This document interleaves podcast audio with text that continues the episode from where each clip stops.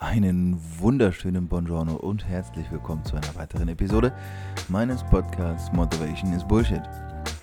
Mein Name ist Christoph Heribert von Meyer und ich begrüße dich recht herzlich. Ich äh, kann nur hoffen, dass dir diese Episode ähnlich gefallen wird, wie sie mir Spaß gemacht hat, als ich sie aufgenommen habe. Und äh, möchte dich auch heute wieder mit einem ganz besonderen Gast vertraut machen. Und in diesem Sinne, sei gespannt und bleib dran lerne, staune, wachse. Viel Spaß. Okay, deswegen erstmal so dieses klassische. Ich begrüße natürlich jeden, der jetzt zuhört. Das ist äh, für mich auch eine besondere Folge, muss ich sagen. Ähm, ich habe heute einen einen Gast äh, in, meinem, in meinem Podcast, über den ich zum einen sehr dankbar bin, aber das, was, es ist halt so, und das, ich weiß, das wirst du wahrscheinlich auch schon mal öfter gehört haben oder generell, wenn man irgendwie so als Musiker eine gewisse Reichweite, als Künstler eine gewisse Reichweite aufgebaut hat ähm, oder zumindest dabei ist, dann kommen ja auch Leute auf einen zu und geben ein Feedback und äh, da möchte ich auch auf jeden Fall später noch mal ein bisschen mit dir drüber sprechen, wie das so für dich, was das so für dich bedeutet, weil man sagt ja immer so, der Applaus ist ja irgendwie der Lohn des Künstlers sozusagen, wenn er auf die Bühne kommt und sowas. Ähm, ich habe dir das eben im Vorgespräch schon gesagt. Ähm, ich habe Jules Ahoy hier im Podcast, weil ich das noch nie erwähnt habe. Und Jules ist Musiker, äh, wahrscheinlich Vollzeit- und Vollblutmusiker. Oh ja. Hashtag auch Surfing und so. Aber darauf gehen wir gleich alles mal in Ruhe ein. Und ich habe vor noch gar nicht so langer Zeit, vor einem Monat ungefähr, angefangen, Jules Musik zu hören. Ähm, werde ich alles in den Shownotes und so verlinken, dass da jeder drauf zugreifen kann. Cool. Und ich muss, das habe ich eben auch wirklich gesagt, deswegen ist mir auch echt ein Anliegen, das nochmal zu sagen. Mhm. Robinson Crusoe, dieser Song, der wahrscheinlich auch, ich glaube auch bei Spotify der meistgehörte Song von euch ist. Ja. Ähm, also von euch ist Jules Ahoy and the Deep Sea Orchestra, das muss man dazu sagen, nicht, dass man die, die vergisst. Mhm. Das ist ein dermaßen wertvolles musikalisches Erlebnis, ohne es jetzt wirklich zu krass zu sagen. Also wer es nicht kennt, hört es euch an, dankt mir später und äh, die Props gehen auf jeden Fall an euch raus und jeder, der da Bock drauf hat, auch das Feedback an euch schicken. ja, gerne, immer Feedback schicken. Ja, deswegen, ich begrüße dich und ähm, ja, recht herzlich und freue mich sehr, dass du hier bist. Ich freue mich auch. Vielen Dank für die Einladung. Ja, ähm, lass, uns das, lass uns das so machen. Vielleicht, dass du die Anzahl an Worten, auf die du Bock hast, über dich selbst verlierst. Wer du bist, was du machst. Gut, das habe ich grob schon mal verraten, aber wie würdest du dich jetzt so selbst introducen? Hi, ich bin Jules Ahoy. ich bin Vollzeitmusiker und ein bisschen Surfing, so wie du das beschrieben hast eigentlich. Okay, nice. Haben wir das schon mal richtig. Also genau, ich bin, ich bin äh, Jules. Ähm, ich, mein, mein, mein Künstlername ist Jules Ahoy. Meine Band heißt Deep Sea Orchestra. Äh, wir sind seit ein paar Jahren ähm, musikalisch unterwegs äh, in Deutschland und im näheren Ausland und spielen ganz viele Konzerte. Ähm, Musik mache ich immer schon und äh, Surfen mache ich auch schon sehr lange und das habe ich dann irgendwann äh, ziemlich miteinander verknüpft beziehungsweise abhängig voneinander gemacht und dadurch sind ein paar, wie du gerade schon äh, gesagt hast, Songs entstanden, die mittlerweile ein paar Leute gehört haben und wir ermöglichen zum Beispiel in solche schönen Podcasts eingeladen zu werden hier. Auf jeden Fall. Ähm, ich, ich, äh, also ich folge dir schon länger auf Instagram, als dass ich deine Musik aktiv höre. Das ist ganz wichtig, weil ich habe die Erfahrung gemacht, dass die, dass die Leute generell auf Instagram ja recht viel teilen. Gerade seitdem es Stories gibt, ist das halt schon ein krasses Ding geworden. Mhm. Ich habe das Gefühl, man kriegt auch von den Leuten, die es zumindest wollen, gute Eindrücke mit. Und ich gucke dann deine Stories an und sehe halt auch, ihr seid halt super viel unterwegs. Letztens habt ihr irgendwie drei Gigs an einem Tag gespielt, habe ich gesehen. Ja, in Köln, genau. Ja. Das war voll ordentlich sportlich. Ziemlich crazy, aber es war super, super toll. Also hat mega Bock gemacht. Es war aber ein, es war wirklich ein wilder Tag und es war Tourabschluss letztendlich von, von unserer Tour. Ja. Und äh, da kann man das schon mal machen und das kann man auch, also das, das passt schon. Wir sind mittlerweile ein super krass eingespieltes Team, die Band und ich. Und alle Leute, die, die noch so mit rumreisen äh, und dabei sind. Und ähm, ja, es ist schon, aber drei Gigs an einem Tag, das ist schon eine Nummer. So, das ist schon krass. das glaube ich. Vor allem ist man, glaube ich, da war die wahrscheinlich am Ende des Tages auch äh, gut, gut fertig dann so. Ich glaube, das, ich glaube. Wenn du unsere, wenn du unsere Insta-Stories und Instagram verfolgt hast, dann konnte man es auf jeden Fall auch deutlich an den Bildern erkennen, dass wir am Ende des Tages fertig waren, ja. Klar. Aber halt auf eine positive Art und Weise. Das habe ich auch gesehen. Ja. Das ist halt. Genau, und darum, also mir geht es ja auch darum. Also der Podcast ist aufgrund der Idee oder so mehr oder weniger durch die Idee entstanden, dass ich ähm, selbst recht früh schon gemerkt habe, okay, ich passe nicht so richtig ins, ins System, aber nicht so, weil das cool ist oder weil ich Bock drauf habe, rebellisch zu sein, sondern eher, ähm, weil ich gemerkt habe, es ist für mich, mich genau dem anzupassen, was mir so vorgegeben wird. Und dieses Schubladen und auch irgendwie Schema-Denken, das hat mir nie so richtig nie so richtig Freude gemacht. Und ich habe es in der Schule schon gemerkt, das hat sich immer bei mir so durchgezogen. Und es ist so, dass ich mir recht viele Podcasts, Geschichten und so anhöre von Menschen, die halt ihr eigenes Ding machen, die damit aber auch irgendwann mal erfolgreich geworden sind. Erfolgreich im Sinne von, damit meine ich nicht nur finanziellen Erfolg, sondern vor allem bedeutet Erfolg für mich, das zu tun, worauf man wirklich Bock hat. Das heißt, man steht morgens auf und man hat halt Bock auf den Scheiß, den man macht so. Mhm. Und ich habe dann gemerkt, ich habe viele Freunde um mich herum, und ähm, sehr viele von denen, leider sehr viele von denen, machen etwas, was die nicht wollen. Und das ist recht offensichtlich und schnell erkennbar. Und ähm, mir geht es zum Beispiel nicht darum, weil ich sage halt immer, mein Podcast ist so, es gibt mehr als 9 to 5 und Arbeitszeitausgleich. So, das ist der coole Claimer hinter dem Podcast. Mir geht es nicht darum, dieses 9 to 5 Ding zu bashen und zu sagen, jeder, der 9 to 5 macht, der hat automatisch für ein unglückliches Leben. Das ist Unsinn. Aber mir geht es darum, mit den Leuten oder mit den Gästen, die ich reinhole, einfach so ein bisschen die andere Seite aufzuzeigen. So, zu zeigen, guck mal, hier sind Leute und die machen ihr eigenes Ding, was auch immer das dann in dem Moment ist. Bei dir ist es halt die Musik, was ich halt richtig cool finde, weil das einfach schon immer den Menschen irgendwie begeistert. Und dann aber auch zu zeigen, wo kommt es eigentlich her? So. Und das wäre dann zum Beispiel auch für mich der Einstieg jetzt in dem Gespräch mit dir. Wann hat das überhaupt so bei dir angefangen? Jetzt mit der Musik generell und ja, ich will kurz äh, zu dem zurückkommen, was du da ähm, gerade gesagt hast. Also zum einen, ähm, also ist auf jeden Fall so, ich bin da jemand, der das ganz stark vertritt, dass man äh, seinen Traum leben soll und ähm, ich bin da auch bereit, jedem äh, das äh, nötige Fünkchen Mut quasi einzuflößen, ähm, da auf jeden Fall nach seiner Schnauze zu leben und nicht immer das zu machen, was Leute einem sagen. Aber man darf zum einen den finanziellen Aspekt nicht unterschätzen. Das habe ich zum Beispiel jetzt äh, in den letzten Jahren echt gemerkt. Und zum anderen 9 to 5 ist okay, aber wenn du anfängst, deinen Traum zu leben, dann kannst du dich darauf einstellen, dass das mit 9 to 5 absolut nicht gemacht ist, sondern ich habe teilweise Tage, wo ich zwölf oder mehr Stunden am Computer sitze und Akquise betreibe oder mir Designs überlege. Klar, das ist natürlich eine, ist eine andere ist eine andere Form von Arbeit, aber letztendlich ist es, ist es trotzdem irgendwo ein gewisses bisschen Arbeit, was natürlich, wenn du, wenn du Sachen machst, auf die du richtig Bock hast, wie das bei mir mit der Musik ist. Ich mache das nicht nur, weil ich da Bock drauf habe, weil ich nicht anders kann, weil es mein Traum und es ist immer schon da gewesen. Dann hast du ein ganz anderes, ähm, ich sag mal, Arbeitspensum, was du aufbringen kannst. Also die, die Energie, die du reinsteckst, ist viel leichter aufgebracht, als wenn du jetzt jeden Tag in ein Büro gehst. Ne? Aber da gibt es auch, wie gesagt, ey, das ist, das muss, glaube ich, jeder für sich da entscheiden, was er da machen möchte. Aber ich bin, ey, Power to the people, ey, macht, worauf ihr Bock habt. Das ist halt ein ganz, ganz wichtiges Ding. Also, ich glaube besonders bei, bei Künstlern, bei Musikern jetzt in, in, insbesondere ist es so, dass man das natürlich findet, weil man als, als Musiker natürlich ja auch mit allem, was man sozusagen ist, auch wirklich immer nach draußen geht. Das bedeutet mhm. ja, dass auch in jedem Song, den man schreibt oder den, den du schreibst, den ihr dann aufnehmt, den, da steckt ja nicht nur Arbeit und Herzblut, sondern schmeckt ja, da steckt ja wirklich immer ein Stück weit auch von der Seele drin. Und ja. das ist ja nun mal, ist ja nun mal das, was es ausmacht. Und ich glaube und ich bin auch der Meinung, dass das das ist, was am Ende geschätzt wird oder gewertschätzt wird auf der Bühne oder generell auch, wenn so ein Album fertig ist.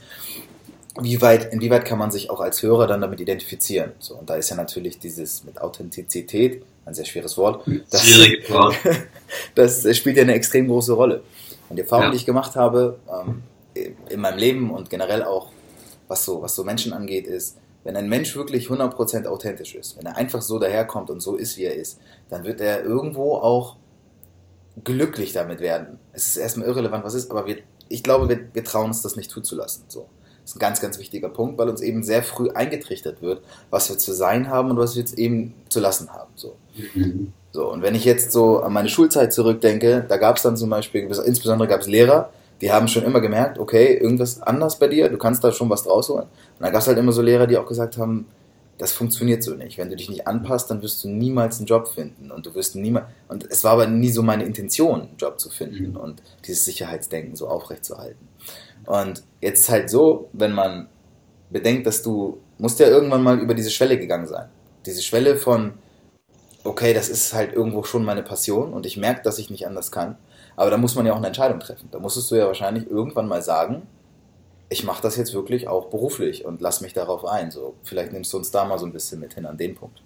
Ja, es war, also ich kann nicht bestreiten, dass der Traum halt immer da war, ähm, Musik zu machen und damit ähm, quasi meinen Lebensunterhalt und meine oder mein Leben zu füllen. Das ist ähm, der, also dieser Traum ist immer schon existent gewesen und ähm, also seitdem ich denken kann. Allerdings, das wirst du selbst dann, wenn du einen ähnlichen Weg hinter dir hast, wissen, dass so die Gesellschaft einfach von dem Traum erstmal überhaupt nichts wissen möchte, sondern alles, was gegen dieses, äh, gegen diesen vorgeschriebenen Lebensweg geht, den halt einfach alle einschlagen, weil er einfach ist.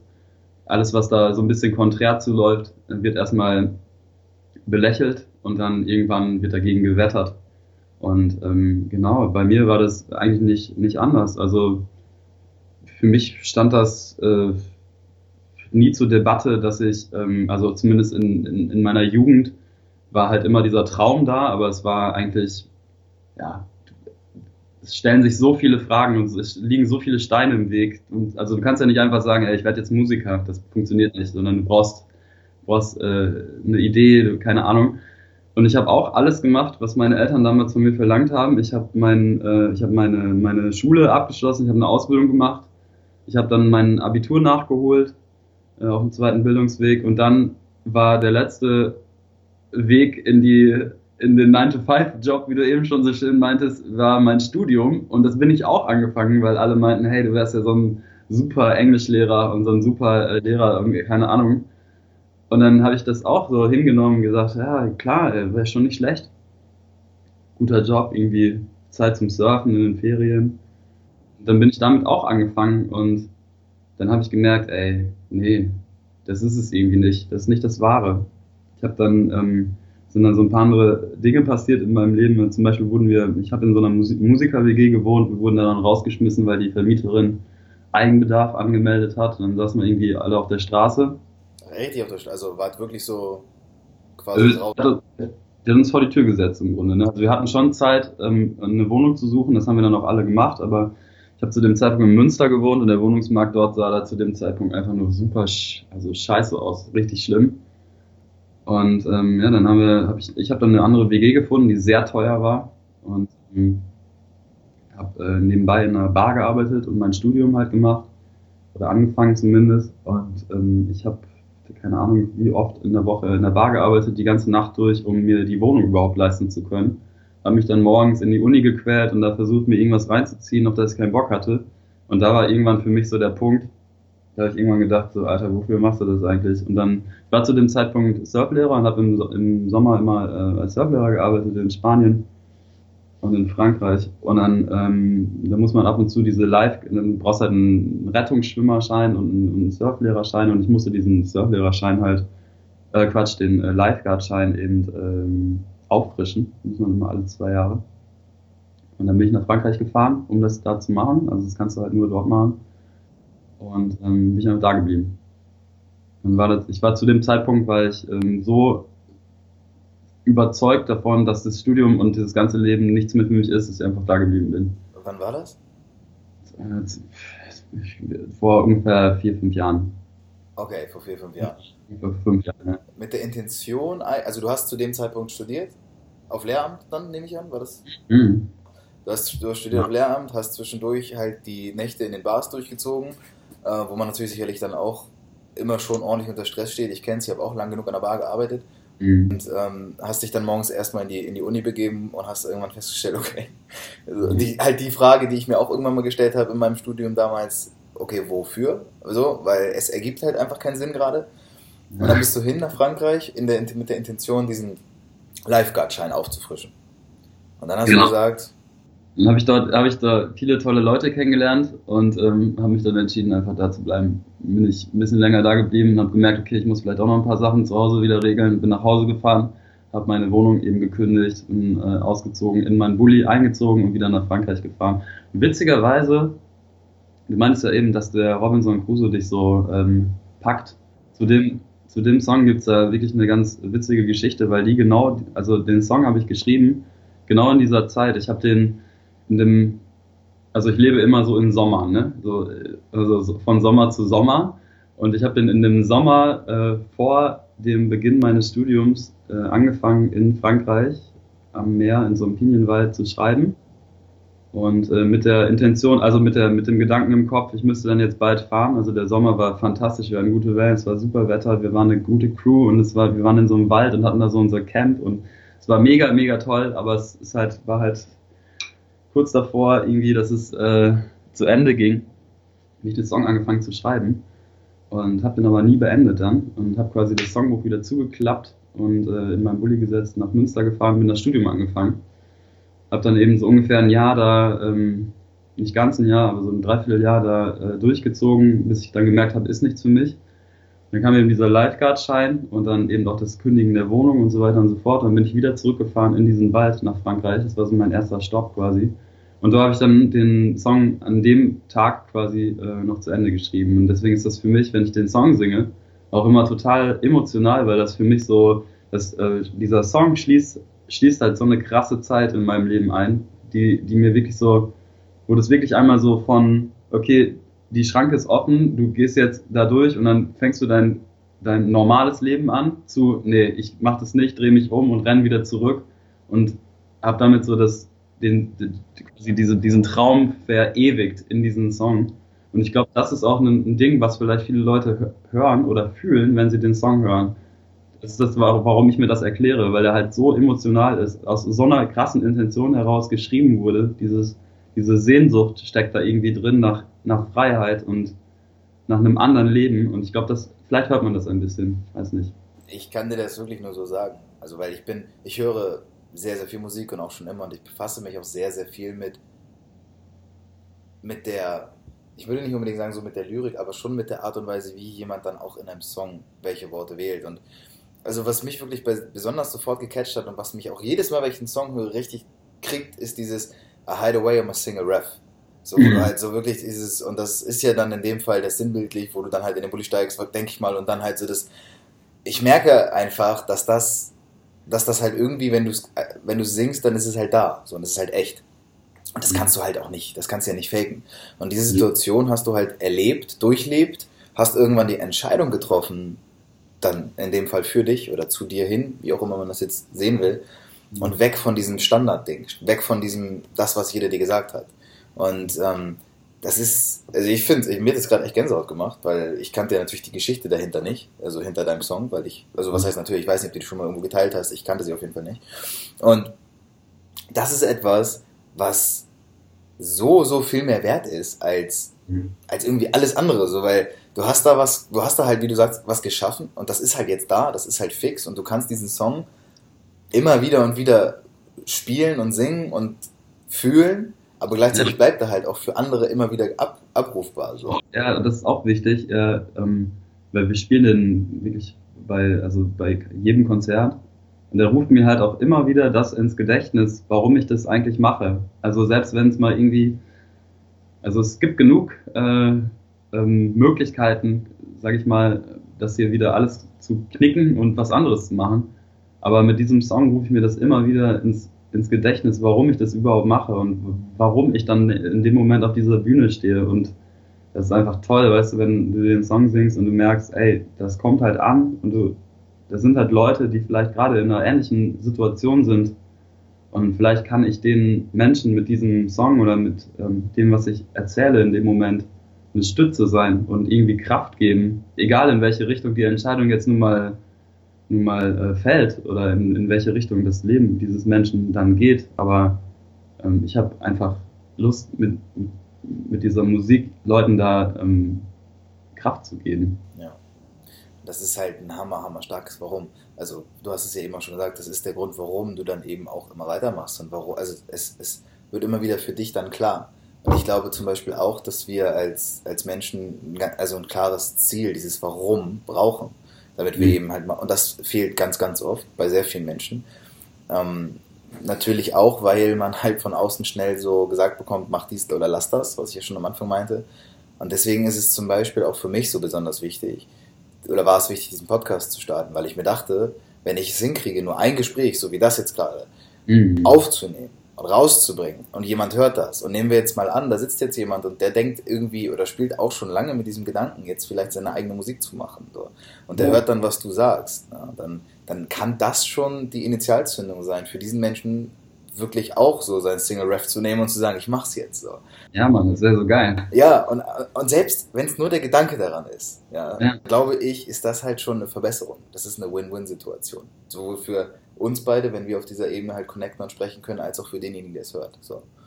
Und das ist halt so dieses, ich frage mich manchmal, warum die Menschen sich eben nicht so viel damit beschäftigen oder es nicht so, nicht so zulassen können. Dieses. Wehtut. Ja. Halt es ist kein einfacher Weg. Das ist der schwierigste Weg, den man einschlagen kann, glaube ich, in, äh, in, seinen, in seiner, ich sag, sag mal, Jugend oder überhaupt in seinem Leben. Es ist so einfach, das zu machen, was andere Leute dir sagen.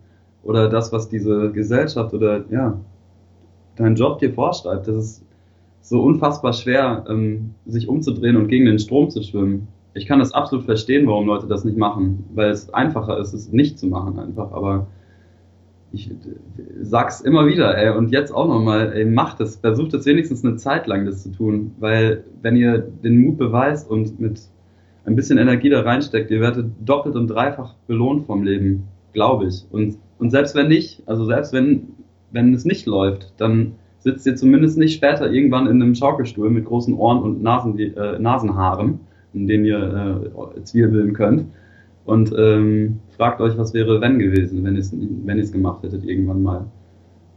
Das, das ist so ein Punkt, glaube ich. Also da bin ich, da bin ich ehrlich, wenn mir das irgendwann später passieren würde, dass ich ähm, hoffentlich auf meiner Veranda im Sonnenuntergang sitze, im Schaukelstuhl, mit Jogginghose und Crocs. dann möchte ich auf jeden Fall, dann, dann möchte ich auf jeden Fall nicht mir diese Frage stellen, was wäre, wenn ich äh, diesen Weg eingeschlagen wäre, sondern das wäre, glaube ich, was, was mich in dem Moment umbringen würde. Ja, ich glaube auch. Das ist das so. würde, da wäre ich nicht mehr glücklich, wenn ich. Deswegen möchte ich nichts un, unversucht lassen und versuche mich äh, jedes Mal wieder daran zu erinnern, dass man das auch machen muss. Ja, natürlich. Es ist ja, warum, also warum gibt es denn eben diese Geschichten, die uns so beeindrucken und von Menschen, die es sind immer die Menschen, die, die letztendlich sich dazu zu entschieden haben, zu sich selbst irgendwie zu stehen. Und ich glaube mhm. auch, dass die, ich glaube, für mich persönlich ist auch so, die schlimmste Frage, die ich mir stellen könnte, ist eben das, was du gerade gesagt hast. Da zu sitzen und zu wissen, ich, ich hätte es versuchen können. Ich hatte die Möglichkeiten so. Es, wir, wir, wir leben nicht im Zweiten Weltkrieg so. Weißt du, das ist halt etwas, was wir, glaube ich, wir, nehmen das ja für selbstverständlich hin, ähm, dass wir zum Beispiel auch Moment jetzt hier so aufwachsen dürfen. Sei es jetzt nicht, ich meine jetzt nicht nur Deutschland unbedingt, sondern aber auch generell dieses Europa, dieses, extrem liberale, das, wir dürfen ja alles. Es, du darfst ja heute, von heute auf morgen deinen Job, deine Wohnung kündigen und darfst eben nach Frankreich und musst da jetzt irgendwie auch nicht auf dem Weg dich rechtfertigen, warum du gerade in dieses Land einreist, sondern darfst das machen. So, so wie du es halt auch gemacht hast. Und zusätzlich noch damit, guck mal, ich kann ja einfach mich so jetzt mit dir verbinden. So, wir kannten uns vorher nicht persönlich, trotzdem können wir jetzt miteinander darüber sprechen und wir können sofort diese Verbindung aufbauen. Die Möglichkeiten sind da. Ich finde, dass die Ausreden für die für junge Menschen immer weniger werden ähm, weil wir auch in einer Zeit leben, die einfach viel mehr zulässt. So. Und wie du es eben schon meintest, ist es halt dieses, tut halt verdammt weh. Und ich erlebe es halt auch heute noch extrem. Ähm, was für viele Menschen und für mich auch eine Zeit lang sehr schwierig war, ist eben die Tatsache, dieses, nicht nur der Druck, etwas jetzt leisten zu müssen, sondern eben sich auch überhaupt erst rechtfertigen zu müssen. Mhm. Das ist halt gerade dieses Ding als junger Mensch. Ähm, man ist ja in jedem Glaubenssatz, den man hat, ist man geprägt von seinen Eltern oder von seinem Umfeld oder was auch immer. Und ähm, ich habe lange gebraucht, so sicherlich bis ich 23 oder so, 24 war, bis ich mich so lösen konnte von dem, was meine Eltern und was ich von zu Hause mitbekommen habe, ähm, mhm. mir so beigebracht haben. Und das ist halt etwas, was jetzt bei dir vielleicht auch nochmal wichtig ist, weil du sagtest ja, du bist halt vor so vier, fünf Jahren, hat das dann angefangen und du bist dann halt nach Frankreich, hast diese Entscheidung getroffen. Davor hast du ja aber auch schon Musik gemacht, nehme ich an. Ja. So. Das heißt, dass, du weißt ja schon eigentlich immer lange, dass das in dir war immer eine Frage der Zeit, bis es hochkam. Aber wie war denn das so, wenn man jetzt mal richtig den Step Back macht, wenn man so sagt, okay, wie ist denn das ganz früher gewesen, als der kleine Jules da war? Also wie ich angefangen bin, Musik zu machen quasi. So, ja. Ja, also soweit ich mich erinnern kann, ähm, mache ich, also ich mache immer schon Musik. So, das ist so, äh, habe ich tatsächlich auch ähm, letztens gerade noch erzählt, dass so eins der ersten Fotos, die es von mir gibt, ist, wie ich auf dem Klo sitze, auf diesem, ähm, äh, dieses, wie heißt das, dieses Pöttchen, ne? Auf dem Pöttchen quasi und habe so eine kleine Ukulele in der Hand. Also die ist immer, es ist immer schon irgendwie da. Ich habe irgendwie das immer das Gefühl gehabt, ich müsste mich wahrscheinlich äh, über Musik ausdrücken. Und ähm, ja, da, da waren ganz, also woher das letztendlich dann kommt, ist hinterher schwierig zu sagen. Aber mein, äh, mein Dad zum Beispiel hat ganz viel ähm, Musik gehört. Meine Mom, bei uns zu Hause war immer super viel Musik und meine Mom hat immer gesungen beim Saubermachen. Mit immer mit, wenn sie gestaubsaugt hat, hat sie immer laut gesungen und die Musik aufgedreht und so. Und das ist so die glücklichste Erinnerung, die ich quasi habe an meine Kindheit, dass äh, immer Musik in, im Haus war. Ähm, ich wollte immer Schlagzeug spielen, weil ich äh, fand den, äh, jetzt muss man ganz kurz überlegen, wie hieß er nochmal? Ähm, Tommy Engel. Tommy Engel, der Schlagzeuger von ähm, äh, Grünemeyer oder Westernhagen. Ich weiß es gerade leider nicht mehr, aber den auf jeden Fall fand ich ziemlich cool als Kind.